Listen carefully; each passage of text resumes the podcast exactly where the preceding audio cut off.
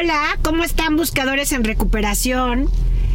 Un podcast más, feliz 2023. Llevamos un rato, el Rorro y yo, sin hacer podcast porque no nos habíamos organizado para nuestro viajecito eh, en, coche y poder platicar con ustedes.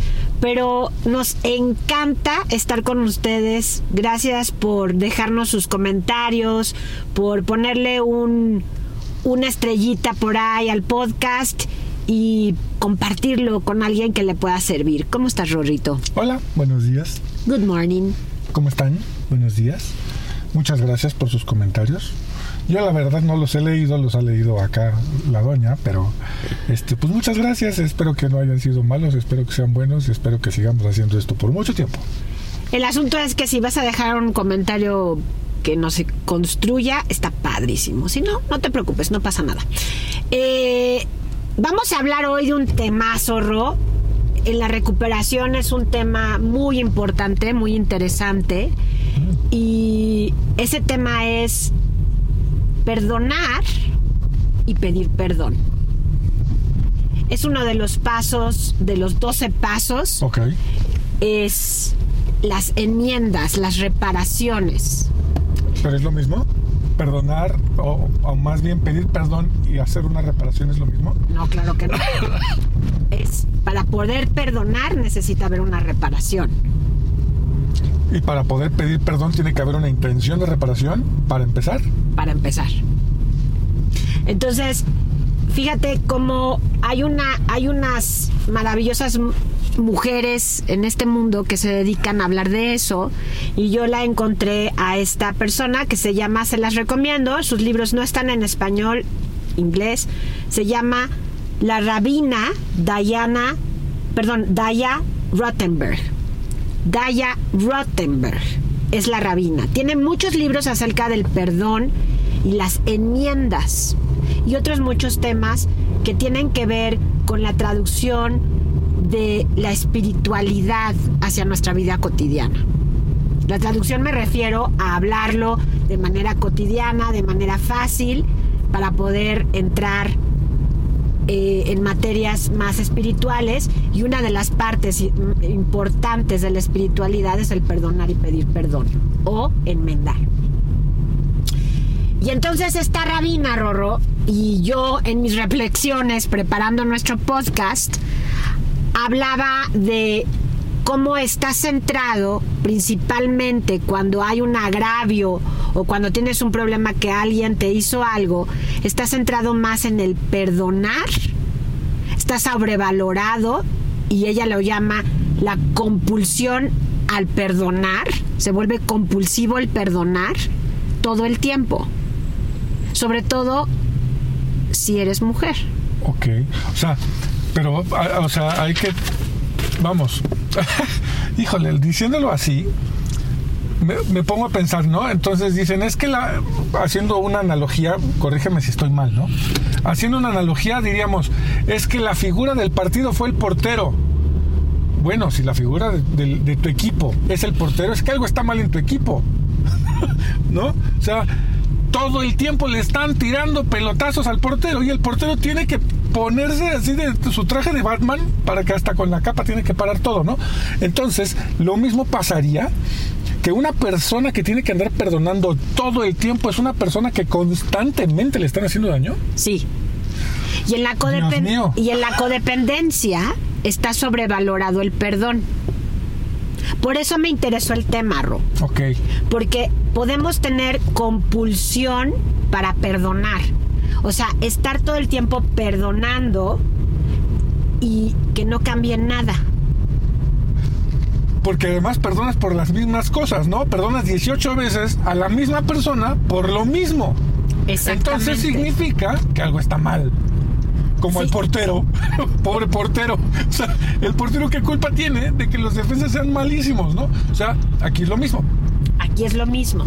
O sea, perdonar está sobrevalorado.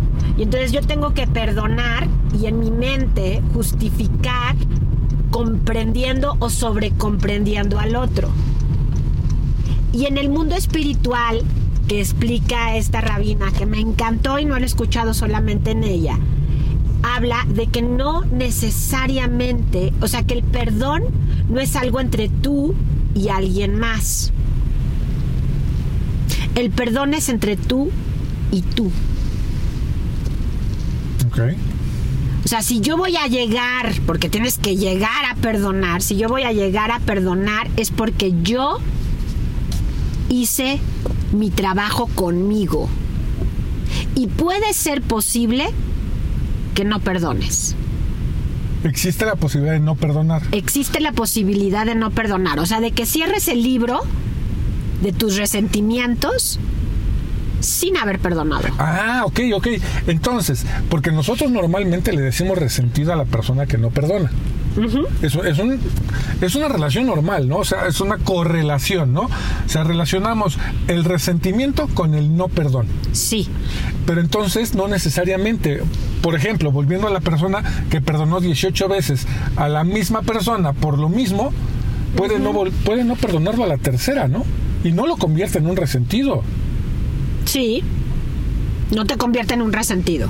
Entonces, puede ser que tú cierres cuentas con esa persona, cierres el libro de tu relación con esa persona y no le sigas pidiendo que te pague la deuda.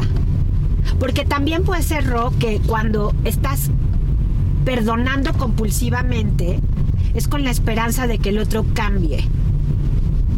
Ok. De Sí, que el otro, sí, sí. a final de cuentas, de que el Bueno, otro está haciendo el intento, bueno, le está costando trabajo, pero me sigue engañando. o sea, ¿cómo?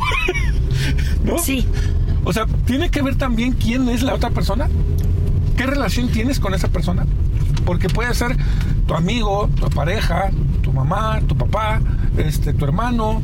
O sea, tiene que ver qué relación tienes con esa persona. Tiene que ver y yo quisiera no no quiere yo quisiera que no se enfocara en tu vínculo con la otra persona, en tu vínculo afectivo. O sea, yo puedo amarte mucho, puede ser mi hijo, pero no por eso tengo que perdonar el agravio, Independientemente de quién sea. independientemente de quién sea e independientemente de si yo te puedo seguir queriendo o no, porque el perdón no tiene que ir ligado al amor que te tengo. No. O sea, estamos. Porque es como, como se dice, ¿no? O sea, le- el- el- no es lo mismo decirle eres un tonto a decirle no digas tonterías, ¿no? O sea, está, en uno estamos hablando de la persona y en el otro estamos hablando de las acciones. Exacto. Y son completamente y cosas co- son com- cosas completamente diferentes. Es lo mismo. No no estamos pidiendo perdón por una acción, no por ser nosotros, ¿no? O Exacto. sea, yo te pido perdón por lo que hice, no por quién soy. Y entonces, eh, si entramos al, al- al tema de que hay muchas personas en codependencia que perdonan sin recibir, sin recibir una petición de perdón, o sea, el que te agravió nunca te pidió perdón y por lo tanto nunca cambió. ¿Y qué tal que cambio sin pedir perdón? Bueno, No, porque eso, parte- eso no, eso no existe. Ok. Está bien, está bien, está bien. Está bien. Entonces, porque parte de, pedir perdón o de enmendar es la acción. Entonces, en la enmienda, enmendar comienza contigo, es una acción contigo hacia ti. No es una acción que va hacia afuera. O sea, no inmediatamente yo para pedir perdón voy a ir contigo a pedirte perdón. Ajá. Lo primero que tengo que hacer es reconocer Mis acciones. reconocer dicen ella dice la rabina name it o sea nómbralo Menciónalo. Ajá. nómbralo dale nombre a lo que hiciste Ajá. entonces si lo nombras es cero soberbia tiene que ser desde un lugar en donde no te estés defendiendo De acuerdo. donde no estés diciendo sí Pero es que- sí lo hice pero es que yo tenía estaba tomado O que yo tú empezaste. empezaste es que yo y entonces te justificas cuando tú confiesas tu falta la haces contigo misma contigo mismo y no es un acto de soberbia es un acto de total y completa te rindes rendición o sea, es decir, yo cometí este error, yo cometí este agravio y no importa si tú aceptas o no mi- mis disculpas, o sea, persona víctima de mi, de mi, de mi agravio, Sí. yo tengo que aceptar que lo cometí tal cual lo cometí, sin negociaciones en mi mente. Ok. Entonces, cuando yo soy responsable de esa acción, pero es un- te das cuenta que es una acción cognitiva. Cuando yo dejo de pensar, cuando yo dejo de defenderme, cuando yo dejo de decir, es que lo hice por estas razones, que muchas veces voy y pido perdón o te digo, es que sí me equivoqué, pero fíjate que estaba en muy mal momento, o eso no salió de mí, pero mi momento me definió, mi situación emocional me definió. Entonces, lo que yo pensé ante eso eh, eh, fue, si te definió eso, es porque eso estaba dentro de ti. O sea, para que eso se derramara en el otro, es porque eso traías dentro. Claro, Y eso es totalmente tuyo. claro.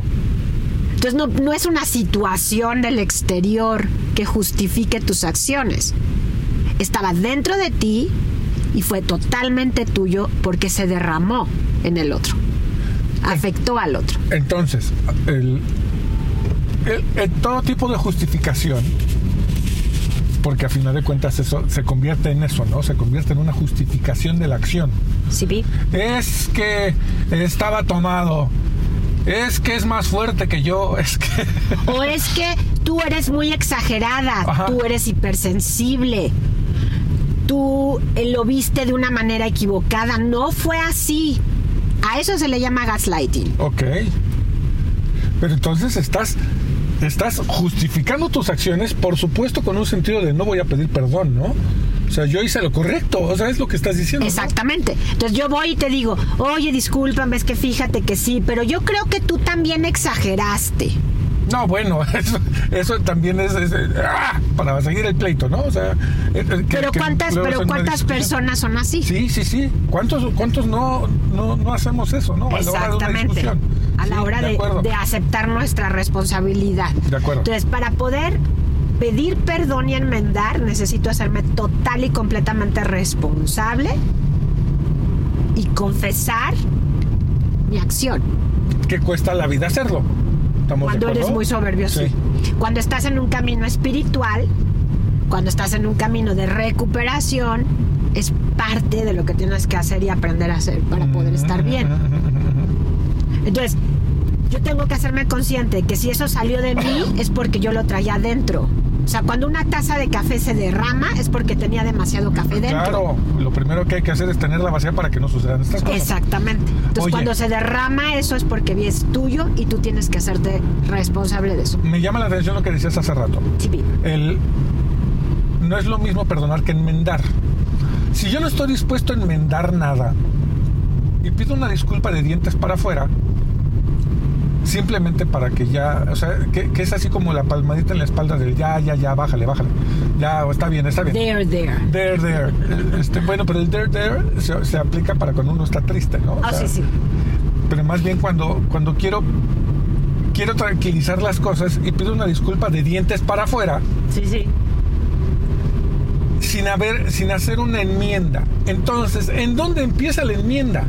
¿En la disculpa? No. ¿En dónde empieza? La enmienda no empieza con la víctima de tu, de tu agravio. La enmienda empieza contigo misma, contigo mismo. O sea, la enmienda empieza en mí. Yo te ofendí, yo te lastimé, yo hice, o sea, por ejemplo, una persona eh, que golpeó a otra, que lastimó a otra físicamente, no empieza reconociendo, no- bueno, se da cuenta del agravio de haberla golpeado, pero no, no empieza pidiendo perdón, empieza entendiendo qué le pasó, pero es algo que hace consigo misma. Y luego viene la segunda, el segundo paso de las enmiendas, que es el cambio. Y el cambio no es con la otra persona directamente. O sea, para poder cambiar, yo necesito entender qué había dentro de mí para que eso sucediera. para que yo te golpeara, para que yo te agrediera, para que yo te fuera infiel, para que yo hiciera lo que te agravió. Ok. Te asaltara sexualmente, te, te abandonara. ¿Qué había dentro de mí para que eso sucediera? Y entonces ahí Y empieza el eso- cambio. Entender eso, ¿lo puedo hacer yo solo? No. Y es ahí donde yo te diría, ahí empieza el trabajo real de la persona que va a reparar el daño. O sea, el trabajo real es no es un trabajo que está ligado nada más a comprender lo que hiciste y decir, sí, sí, sí, acepto y lo hago mío. Esta es mi responsabilidad, que es lo primero, la confesión. La segunda es el trabajo duro comienza, porque entonces yo tengo que buscar ayuda, hacer algo. Es decir, tengo que educarme sobre lo que pasó, buscar información sobre lo que pasó en mí. Tengo que ir a terapia seguramente, dependiendo de lo que hice. Tengo que ir a grupo de 12 pasos si ese es lo que, lo que tengo que Claro, buscar. dependiendo del nivel de, gra- de gravedad del, del- del asunto, tiene que ver con el- la gravedad del asunto. Porque, por ejemplo, si yo te, te- tuvimos una discusión y yo te dije, ah, es que eres un tarado, ¿no? Le digo a mi cuate, eres un tarado. O sea, eso no aplica, ¿no? Pero tiene que ver con que tú te hagas responsable y veas que- con qué tanta frecuencia, por ejemplo, pierdes el control. Ah, ok, ok, ok. Entonces, De tu se emoción. trata, se trata de una constante, no Si a la que- primera. y, o si es a la primera y no está dentro de tu característica principal, Ajá, algo ajá. pasa contigo, algo pasó. Y de eso te tienes que hacer responsable. Y sí, ya, ya aplica el, el- el- el gran dicho que dice, wow, wow, wow, ¿todo bien en casa? O sea, algo pasó. Algo pasó. Esto no está en ti. ¿Qué Eh, pasó? O sea, si no está en ti, porque muchas personas dicen, es que este no soy yo. Ah, bueno, si no eres tú, ¿qué pasó? claro, wow, wow, O sea, wow. todo viene en casa, o sea, sí, exacto. Entonces, si no eres tú, ¿qué está pasando, no? ¿Qué te está pasando? ¿Qué te Sí, pasó antes? sí, ¿Qué- sí, no? Y ahí es donde tú te sigues haciendo responsable. ¿Qué te pasó? Haz algo. ¿Cuál es la raíz de tu conducta? ¿De dónde viene esa conducta? ¿Te das ¿Por qué cuenta? si antes no eras así? ¿Por qué de repente estás siendo así? Exactamente. Y te das cuenta que no tiene que ver con la persona a la que le hiciste la cosa, con la víctima. Tiene que ver exclusivamente contigo. Claro, claro, claro, claro, claro. Y entonces, ahí viene la diferencia, ¿no?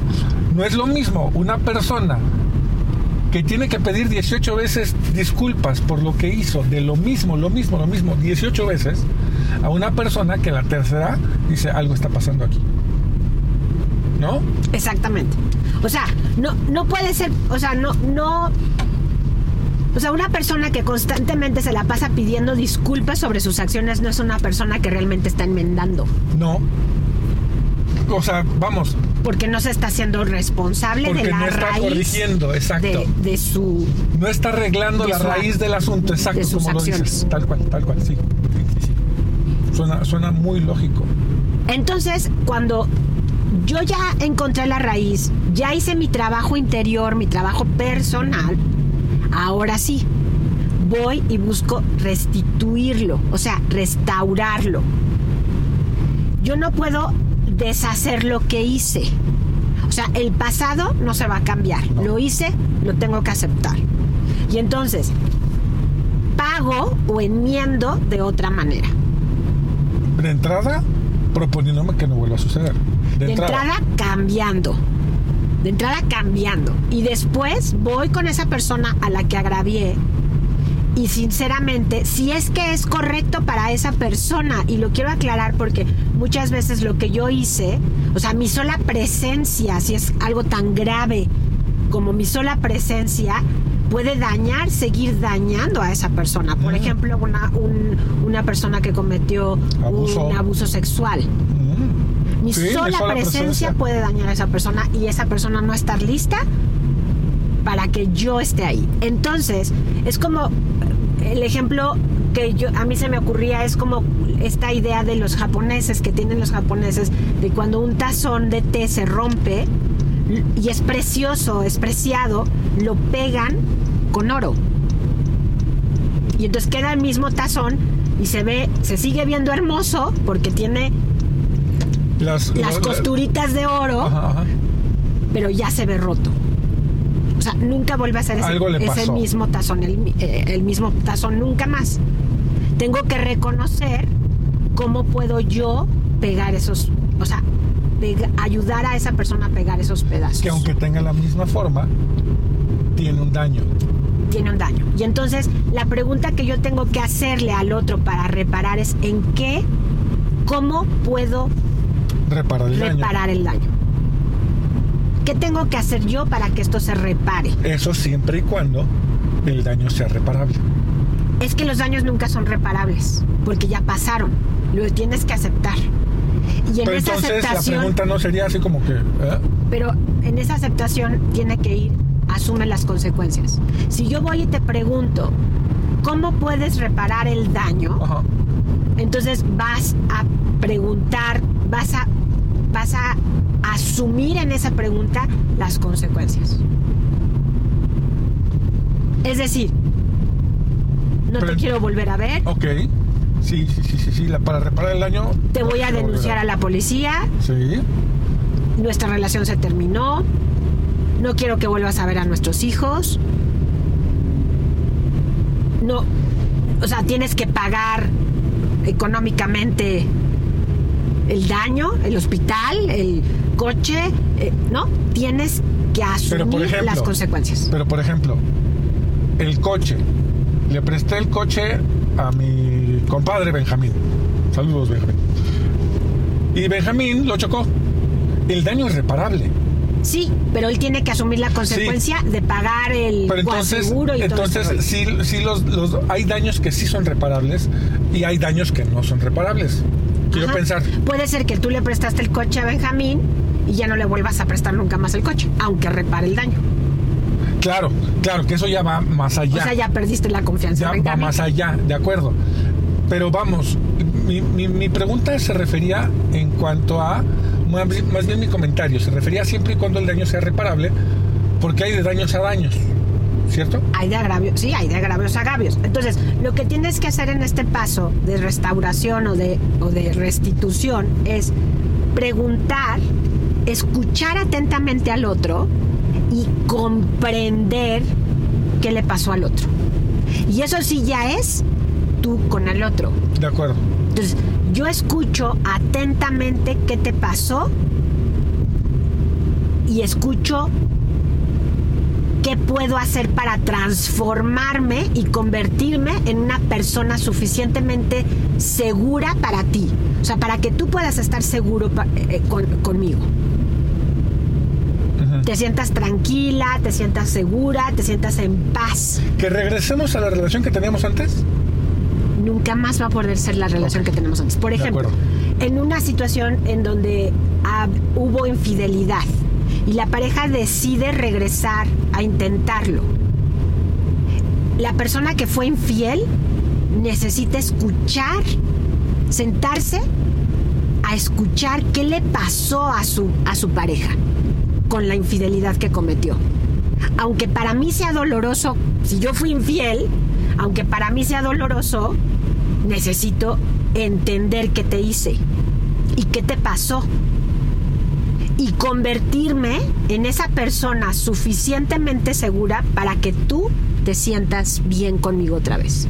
Entonces, cuando hay infidelidad, no se trata, o sea, la, la- la- la persona a la que le fueron infiel va a acabar a per- no perdonando, sino la relación se tiene que transformar suficiente. Yo que fui infiel me tengo que transformar lo suficiente para que tú te vuelvas a sentir seguro conmigo. Y entonces sí enmendé. Uf, pero ¿cuánto trabajo cuesta eso, no? Entonces, por lo tanto, yo no puedo yo no puedo ir a pedir perdón si no estoy si yo no estoy dispuesto a la transformación. Claro. Sí, eso es, eso es al- algo que, vamos, muchos podrían decir es que eso no se puede perdonar, ¿no? Y ahí es donde está, ahí es donde está la parte. Si la otra persona, o sea, si tú, yo fui infiel y tú no aceptas, o sea, para ti ya no existe algo, el perdón, yo te diría, tengo que aceptar yo las consecuencias de que tú nunca me perdones y de que no podamos volver a estar juntos. Claro. Vamos, la primicia es, este, la premisa, perdón, es para no tener que pedir una sola disculpa no hay que hacer nada malo, ¿no? Exacto. O sea, las personas que, que, no, que no van a pedir disculpas son las personas que se esfuerzan por no cometer esos actos que ameriten una disculpa. Exacto. Y si lo cometí porque en ese momento mi taza estaba llena de eso y se derramó, tengo que asegurarme de que nunca más se vuelva a derramar para que esta relación funcione. O sea, para que ver, para que verdaderamente aquí tenemos una personalidad echándose en reversa en plena lateral. está, bien. Y aparte tocando el Jackson para que nosotros lo escuchemos. Se le pasó la, la entrada. Ok, entonces fíjate qué importante es esto. O sea, el enmendar o la restauración no es algo que pasa fácilmente y rápidamente. O sea, no es que yo llegue y te diga, ya, ya pasó, ya, olvídalo. Claro. Bueno, a eso iba también. El, el asunto es, hace muchos años, no me acuerdo en dónde, este, escuché a alguien decir que perdonar significa olvidar. Y entonces empieza la discusión, ¿no? Entonces, el, el, ¿cómo que el perdonar, perdonar significa olvidar? Entonces, estábamos, en, éramos varias personas y de repente esta persona que dice que perdonar significa olvidar, estaba convencida la persona de que era, no me acuerdo quién era, este, pero los demás empezamos a, a discutir acerca del punto. Y bueno, yo no estoy de acuerdo en eso, ¿no? Yo no estoy en absoluto de acuerdo en eso. Perdonar no significa olvidar. Y me acuerdo que llegamos a una conclusión de un, de un comentario que, que dijo, a ver, a ver, a ver, a ver. Tú me prestas 5 mil pesos y yo no te los pago. Te los te pago después de chorrocientos años, después de 10 años te pago tus 5 mil pesos, que obviamente los 5 mil pesos ya no son el punto, ¿no? El punto es que tú tuviste el, el, el valor para pedirme 5 mil pesos, yo te presté los 5 mil pesos, después de 10 años me pagas una, un porcentaje, porque ya ni siquiera son 5 mil pesos, y me pide, y yo te pido una disculpa y te vuelvo a pedir otros 5 mil pesos. Entonces, pero te pido una disculpa y ya me perdonaste. Entonces, perdonar significa olvidar. Olvidar significaría que te voy a volver a pedir, prestar 5 mil pesos no me acuerdo que te tardaste 10 años en pagarme. Y no me acuerdo que cada vez que nos veíamos, tú te hacías bien menso con la deuda, ¿no? Pero entonces, perdonar significa olvidar. ¿Le prestarías otra vez 5 mil pesos a esa persona? Hay mucha gente que sí. Pero vamos. Pero entonces, entonces el perdonar es un es primero analizar analizar en ti.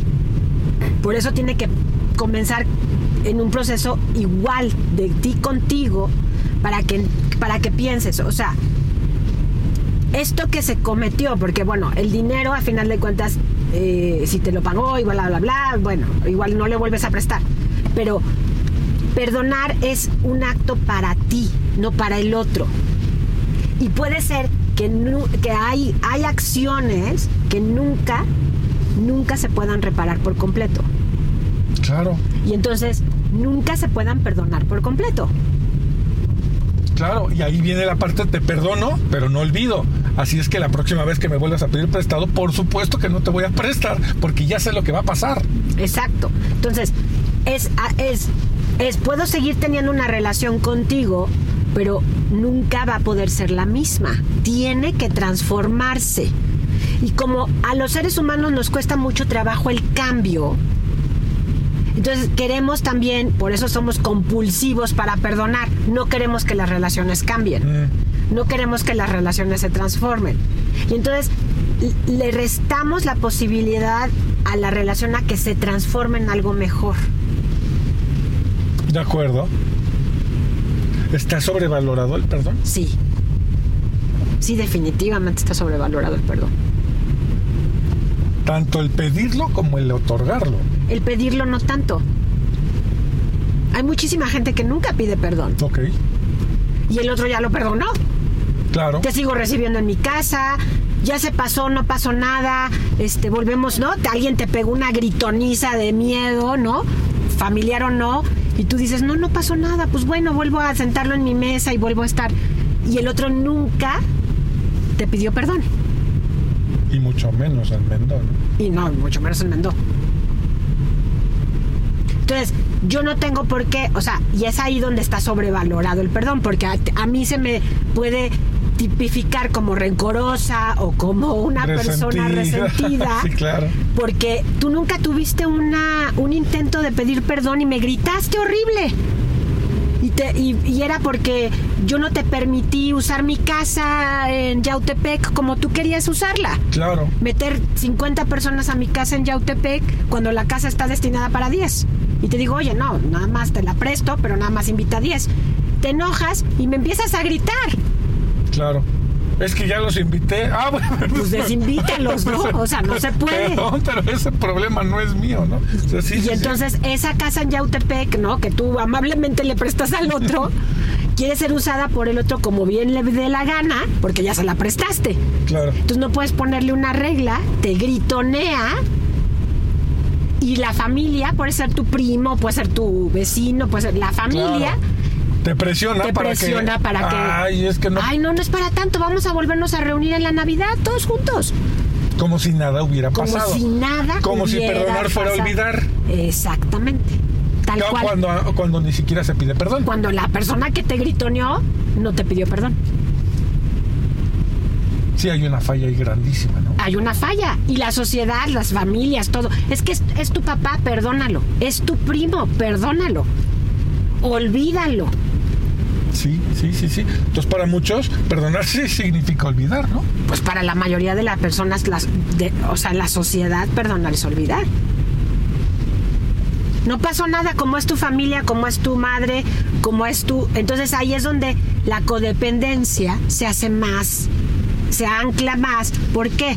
Porque entonces yo estoy obligado y presionada a olvidar y entonces a no validar lo que me pasó, a no validar lo que yo sentí. Y la gente, lejos de ver a la persona que te gritoneó Sí. y que se quiso aprovechar de ti como la persona causante del problema, tú eres la causante del problema Y te dicen, cambia tú. Porque no lo perdonas y no se te olvida. ¿Te das cuenta, Rorro? Miércoles, como dijeran en el pueblo. Claro, claro, claro, claro. Sí, claro. Sí, se vuelve, o sea, una situación en donde, como a mí me gritan y a mí me presionan, entonces, ¿por qué estoy mal yo? Porque, porque, porque no dejé que hiciera lo que quisiera. Y pon tú, ya hubo pleito, pero esa persona nunca ha tenido la intención de acercarse a ti a pedirte una disculpa. Nunca. Pero yo, por ser mi familiar, lo tengo que perdonar. Sí, claro. ¿Estás de acuerdo que no? O sea, a mí puedo yo pasar por alto ya y no. Bueno, aquí la pregunta es, ¿están de acuerdo que no? ¿O, está, o, o- o hay un- al- algún, algún punto que, que- que en, este, en esta situación, como en muchas otras, se vuelve, este, se complica la existencia, ¿no? O sea, ¿están de acuerdo buscadores? Bueno, pero a ver, no nos van a contestar. No, pero nos pueden... Nos pueden, Nos pueden mandar un mensaje. Mensajito, ¿no? Pero fíjate, hay una parte importante. Yo me puedo no quedar con el resentimiento con esa persona, ya no me voy a enojar, ya no voy a estar resentida, pero puedo decidir, por como sé que esa persona es, ya no tener una relación con ella, Independientemente de si es amigo, familiar, familiar, lo que sea. Porque también como sociedad estamos presionados y obligados a que por ser familia tenemos que pasar por Tengo alto que todo, pasar por alto todo ese tipo los de agravios. situaciones, ¿no? Exactamente. Sin recibir una disculpa. Entonces, por eso te digo, está mucho más centrado el. el, el el- la- atención. sobrevalorada la atención en la víctima. La víctima es la que tiene que perdonar. Y el victimario o la persona que te agravió no tiene responsabilidad. Claro. Claro, suena. Y todo esto surge, o sea, a, a- a pequeña escala, en tu casa, con tu familia, pero también surge a gran escala los movimientos del, del Me Too, los movimientos que hay ahora en, mi- en nuestra ciudad, en nuestro país, del puño morado, levantado en alto, de las chicas que se han ido agraviadas constantemente y nadie pide perdón. Y mucho menos van a enmendar. ¿no? y mucho menos enmiendan y mucho menos hay un cambio. Entonces, lo, lo, lo que yo, lo que, lo que a mí me parece como sumamente importante es que la dis- pedir disculpas es ser empático. Yo siento tu dolor. Es compasión. Yo Mm. te provoqué eso y tengo la suficiente capacidad de sentir el dolor que te provoqué. Ok. Y entonces me voy a convertir yo en una mucho mejor persona y entonces el enmendar es una posibilidad de transformación para ser la mejor versión de mí. Mm, O sea, si yo de verdad te hago, o sea, hago todo este proceso de, de pedir disculpas, o sea, de enmendar, de reparar, me transforma en una mejor persona. Entonces es una oportunidad para alguien que está en un proceso de ser mejor persona, de transformación, de convertirse en la, mejor versión de sí mismo. Por eso el enmendar es sumamente importante. Tal vez sea mucho más importante que, que, que pedir que perdonar a alguien Claro. porque yo me transformo en algo, en algo mejor. O sea, me encargo de que ese, esa taza de café no se derrame nunca más. Ni con esa persona, ni con ninguna otra. Sí, tengo que verlo como una oportunidad, ¿no? Exactamente.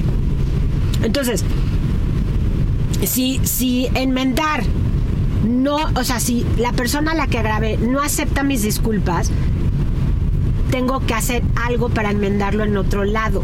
Es decir, tengo que ver el daño que hice y, claro, convertirme en una mejor persona, pero también estar completamente eh, en la idea de transformación y de convertirme en alguien mejor. Es que estamos aquí dando vueltas y el rorro creo que ya se perdió.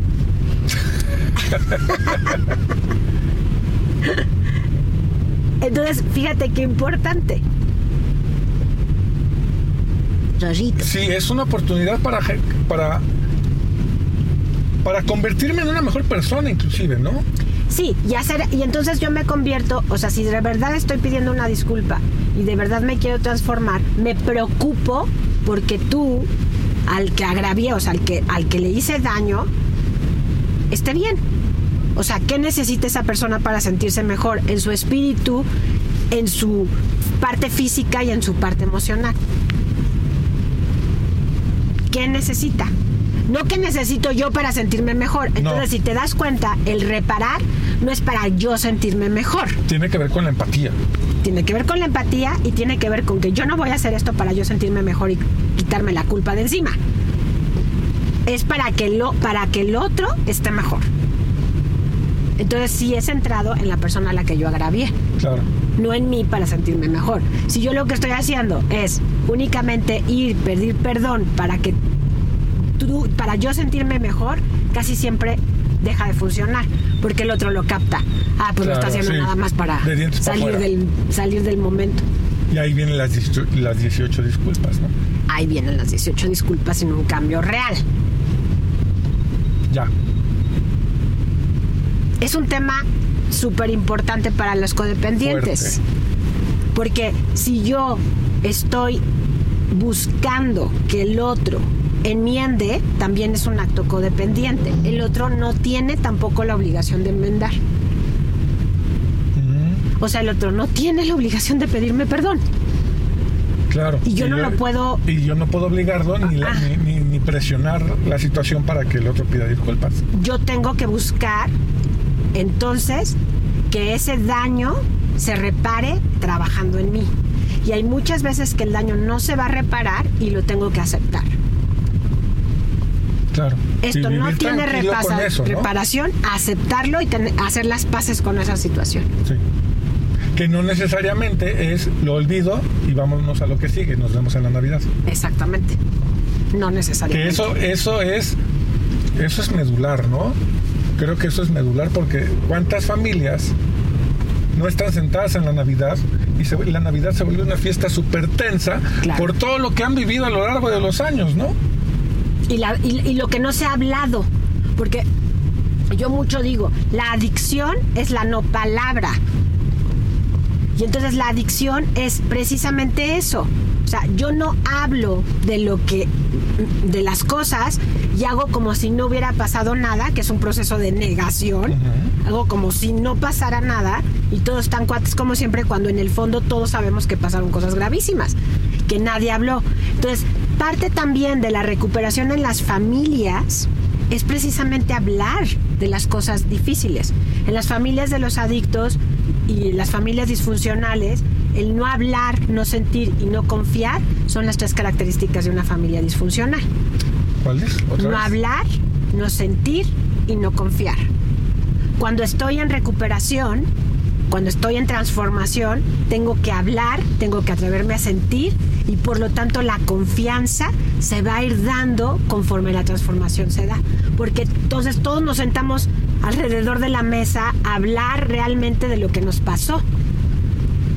Y en las familias disfuncionales no eso se no habla. sucede.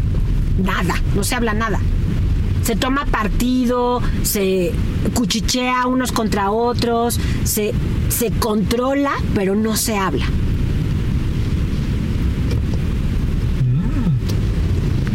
Suena, suena. Y Digo, a final de cuentas suena muy familiar, ¿no? Hoy en día con las redes sociales también se ven videos donde dicen se acercan las fiestas navideñas. Entonces, prepárense para poner una sonrisa, ¿no? Pero la sonrisa es este completamente falsa, ¿no? Y es hacer como si nada hubiera pasado. Exacto. Entonces, cuando estamos en procesos de transformación y de recuperación, no podemos darnos ese lujo. O sea, no podemos darnos, darnos el lujo de, de que nada haya pasado. ¿No? Tenemos que aceptar lo que pasó para poder sanar. ¿De acuerdo? Y no estamos esperando, o sobre todo los que crecimos en familias con alcohólicos, no estamos esperando que la persona enmiende. Estamos buscando nuestra salud mental. ¿Qué tanto los adictos enmiendan en su proceso? Cuando están en recuperación, sí. Es parte del proceso de recuperación. Ok. Cuando están consumiendo, pues evidentemente no, nada más van llenando el vaso de más. Sí, ahí, ahí es donde se llena la taza, ¿no? Se llena la taza, exactamente, se derrama cada rato. Sí, claro. Se derrama cada rato. Órale, pues está pesado. Pues bueno, buscadores, creo que agotamos el tema del perdón y de la reparación o pedir perdón. Déjenos sus comentarios, nos da muchísimo gusto verlos, platicar con ustedes, leer sus comentarios. Acuérdense que estamos en redes sociales, en Facebook en Instagram, como Buscando mi Voz, en YouTube, que seguramente es donde puedes ver este video, y también en los podcasts que más utilizamos como Spotify, eh, iPodcast, iBox y SoundCloud. Te dejamos un abrazo, cuídate, síguete transformando y buscando tu voz. Adiós. Adiós queridos míos.